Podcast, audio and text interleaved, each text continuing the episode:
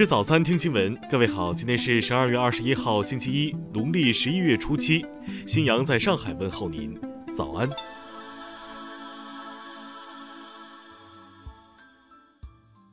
首先来关注头条消息。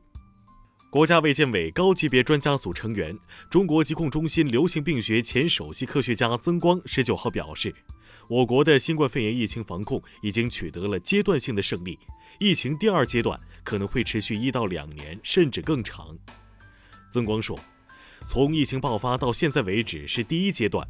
人类在没有疫苗的情况下与病毒做斗争；第二阶段马上开始，全球开始大规模接种疫苗。直到获得普遍的免疫状态，第二阶段可能一到两年甚至更长，而且这段时间将更残酷，因为现在是在全球疫情最高点上，发病人数和死亡人数超过第一阶段。回顾疫情的第一阶段，曾光认为中国取得阶段性胜利的原因有两点：一是武汉封城，二是派出高级别专家组，这背后是中国的举国体制应对。他建议，国家应该有高级智库来从战略角度规划公共卫生的发展，整体谋划系统重塑、全面提升。听新闻早餐知天下大事。昨天，神舟十号载人飞船返回舱顺利从北京运抵湖南韶山，今后将长期借用给湖南，在韶山毛泽东同志纪念馆进行展览。生态环境部近日通报，今年前十一月。全国三百三十七个地级及以上城市空气质量平均优良天数比例为百分之八十七点九，同比上升五点四个百分点。国家发改委昨天表示，正在推动将托育服务有关内容纳入“十四五”规划纲要，编制“十四五”托育服务体系建设规划。中国银保监会近日发布《互联网保险业务监管办法》，旨在保护消费者合法权益。提升保险业服务实体经济和社会民生的水平。多部门近日联合发布的公报显示，长江流域水质总体为优，重要渔业水域水质良好，但一些珍稀特有水生生物的保护形势依然严峻。近日。时速一百六十公里到三百五十公里复兴号系列动车组已全部投用，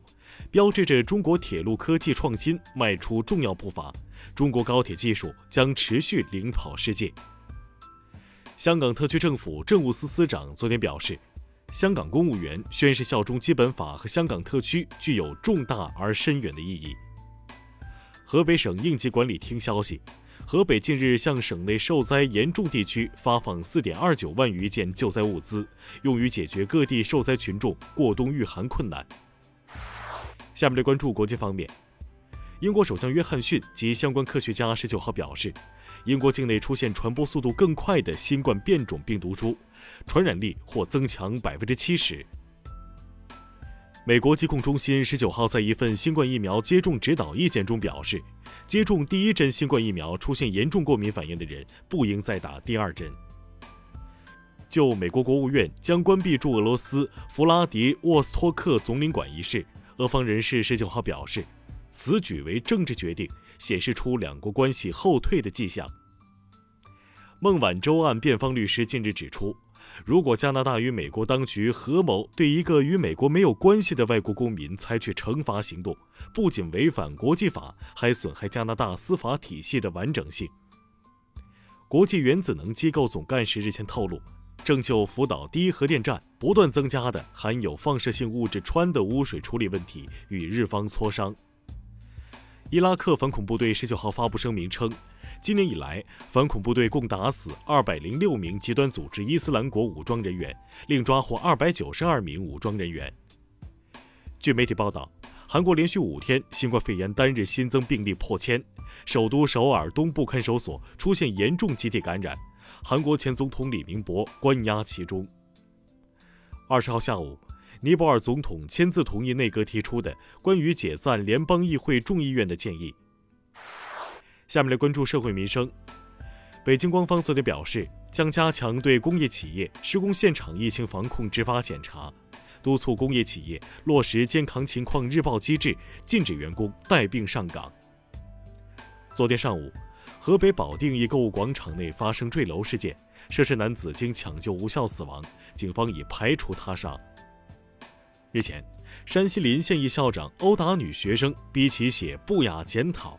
经查，该校长严重违反教师职业道德规范，目前已被行政拘留十五天。针对陕西蒲城一家长反映孩子在幼儿园被老师用针扎事件，经警方介入，目前该幼儿园保育老师李某因涉嫌虐待被监护看护人罪，已被刑事拘留。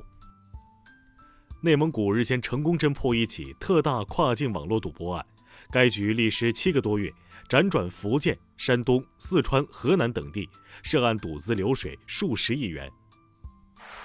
下面来关注文化体育。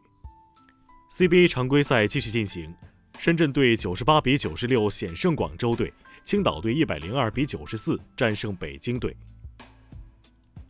根据英超更新的球员身价，英超最贵阵容十一人总价达到十点四亿欧，超过了近日公布的非法年度最佳十一人阵容八点三七亿欧的身价。备受摄影界瞩目的第十三届中国摄影金像奖获奖名单，二十号在河南三门峡揭晓，共有十九位摄影师获此殊荣。数据显示，目前我国已有四十二个非物质文化遗产项目列入联合国教科文组织非物质文化遗产名录，居世界第一。以上就是今天新闻早餐的全部内容。如果您觉得节目不错，请点击再看按钮。咱们明天不见不散。